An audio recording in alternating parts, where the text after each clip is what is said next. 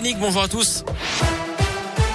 On commence par vos conditions de circulation dans la région. C'est toujours très calme hein, autour de Clermont-Ferrand, de Lyon ou encore de Bourg-en-Bresse. Je vous rappelle toujours cette fermeture de la nationale 88 à hauteur de Firminy en direction de Saint-Etienne.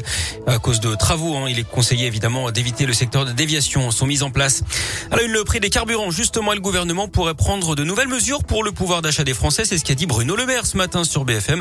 Reste à savoir lesquels le ministre de l'économie qui semble refuser une baisse des taxes. Selon lui, 10 centimes d'euros de moins sur le litre de gasoil, c'est-à-dire 5 euros en moins pour un plein de 50 litres. C'est 5 milliards d'euros de manque à gagner pour les finances publiques. Par contre, le barème fiscal de l'indemnité kilométrique, lui, pourrait être revu à la hausse pour la prochaine déclaration d'impôt. Les prix des carburants qui ont atteint des niveaux jamais vus hein, ces derniers jours. Plus d'un euro soixante le gasoil, 1,70 euro le litre de samplon 98.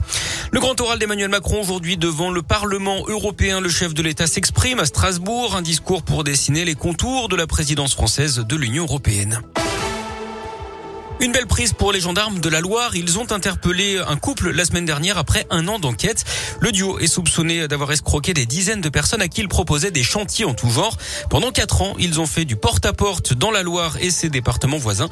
Parmi les délits supposés, les travaux réalisés sous le nom de sociétés inexistantes, aucune déclaration aux organismes fiscaux, chantier non fini ou encore utilisation d'une fausse identité rendant tout recours impossible pour les particuliers. La perquisition a également permis de saisir quatre véhicules d'une valeur totale de 170 000 euros. 7400 euros en liquide, mais aussi à 13 armes. De plus en plus d'enfants hospitalisés à cause du Covid en France. Ils sont un peu plus de 552 âgés de moins de 10 ans.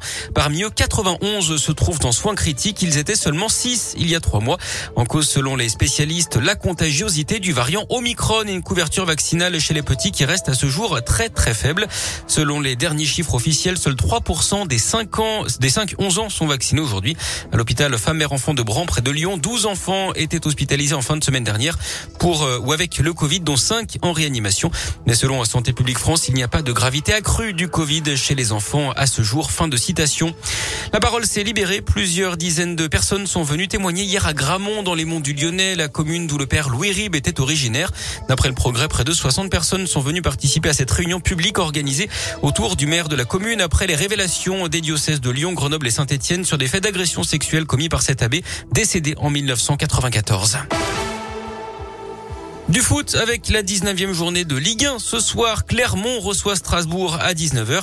Et puis en tennis, l'Open d'Australie, on joue le deuxième tour. Qualification d'Adrian Manarino en 3-7 contre le Polonais Urkacz. Fin de l'aventure pour Benjamin Bonzi, Corentin Moutet et Harmonitan. À suivre désormais la performance de Gaël Monfils face au Kazakh Bublik. Ce ne sera pas avant 11h40.